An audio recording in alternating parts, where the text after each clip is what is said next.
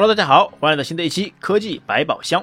那手机上的摄像头的像素呢是越来越高，现在呢都已经达到了一亿像素，还都不止。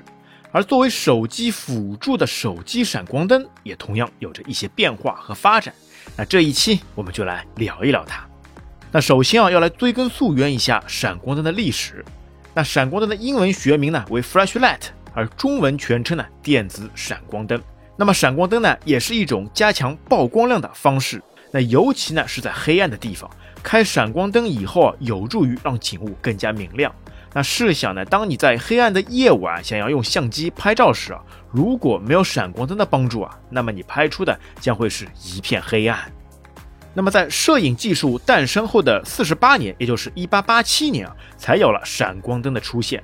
那么它的发展呢，就有以下三个步骤。那第一个，镁粉闪光灯，那它是通过点燃镁粉与氯酸钾混合物，那发出强烈的白光。那这种方法呢，延续了近半个世纪。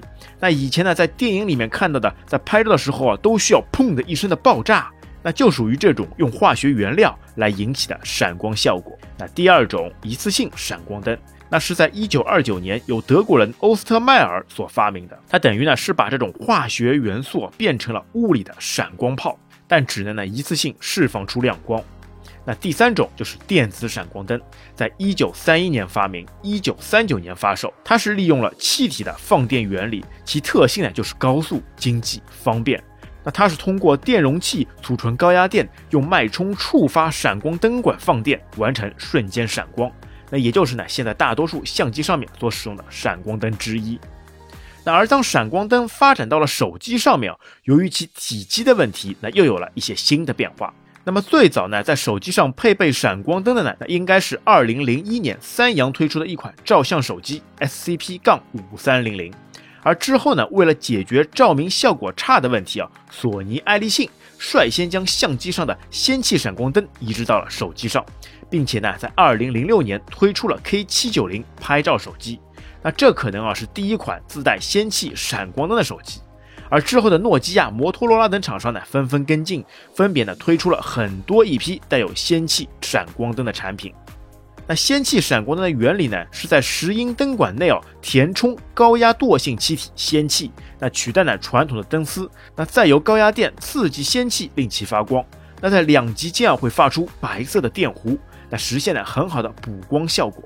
那氙气闪光灯的照明效果是大大增强，亮度高，光线均匀，作用范围又广。但是随着手机要向轻薄化发展，那氙气灯呢，由于其体积又要高压电来激活，也就是非常费电啊，那逐渐呢被手机厂商所放弃。那厂商呢又开始玩起了 LED 灯珠来制作闪光灯。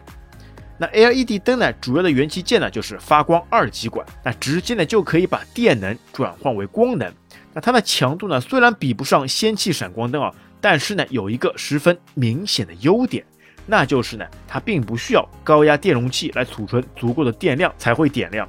那通电以后呢，即可发光。那这也就是为什么之前使用氙气闪光灯的时候呢，设备呢不能连续拍摄，或者是在视频当中无法开启闪光灯的原因啦。那这是因为啊，还是需要给高压电充电的啦。而 LED 灯呢，则可以完全保持常亮状态，那就可以呢让手机化身为手电筒或者是补光灯。那这也就是我们啊能够看到很多演唱会上粉丝呢都会打开手机闪光灯给明星打 call 的场景了。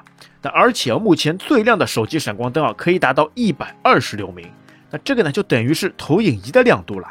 而通常的 LED 闪光灯呢则在三十到五十流明左右。啊，那既然元器件改变不了了，那么厂商呢又开始在闪光灯上做其他的文章来突出差异化了。那因为大多数闪光灯呢使用的都是冷色调，那这样呢就会造成夜晚拍摄出来的画面呢很不自然。哎，那么就开始出现了双色温闪光灯。那其实呢就是把一冷一热、一黄一白两个色温的 LED 灯珠呢结合到了一起，来相互呢弥补光线。那之后呢，还发展出了一种四合一的 LED 灯珠。那而在造型上呢，除了传统的一个小洞之外啊，那也有厂商推出了别出心裁的环形闪光灯。那这样呢，就会显得更加拉风啊。那么有的时候呢，还会有这么一个好奇的问题，那就是呢，在晚上开闪光灯拍摄人像时哦，那个灯呢总是会连续闪两下。那这个其实呢，就是通过软件算法的一个功能了。那为的呢，就是去除人像中的红眼。那因为呢，在暗光环境下面啊，人眼呢突然受到强光刺激，就会急剧收缩，而这个过程呢，就会在相机的成片上面留下红色的眼球。而两次闪光的目的呢，就是为了让人眼先适应一下强光，收缩好，然后再拍。那这样呢，就不会出现红眼的情况了。但随着相机 CMOS 的不断增强哦，在夜晚呢，就算不开闪光灯呢，也能够拍出非常棒的照片了。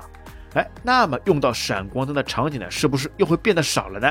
那所以呢，现在手机上面的闪光灯哦，还有其他各种各样的功能。那手电筒呢，就自然不必再说了。那其他的还会比如有第一个测量心跳。那就是通过闪光灯啊照亮手指上的血管，让相机呢采集血液流动，那再通过软件的算法呢来估算出心跳。那第二个，那当手机来电时啊，闪光灯还会闪烁提醒，那这样呢就不会错过重要的信息。那第三个 SOS 急救，那可以通过一闪一闪的方式呢来引起急救人员的注意。那第四个，模拟逆光拍摄剪影，那这个呢也是高级的拍摄的一种技巧。那你就可以呢，拿着另外一台手机，在拍摄者的背后给他打光。那拍摄者呢，通过逆光的方式啊，来拍摄出非常有趣的黑色剪影图像。好，那作为手机上必备的那个闪光灯啊，哎，那你还知道哪些有趣的功能呢？那欢迎给我们留言。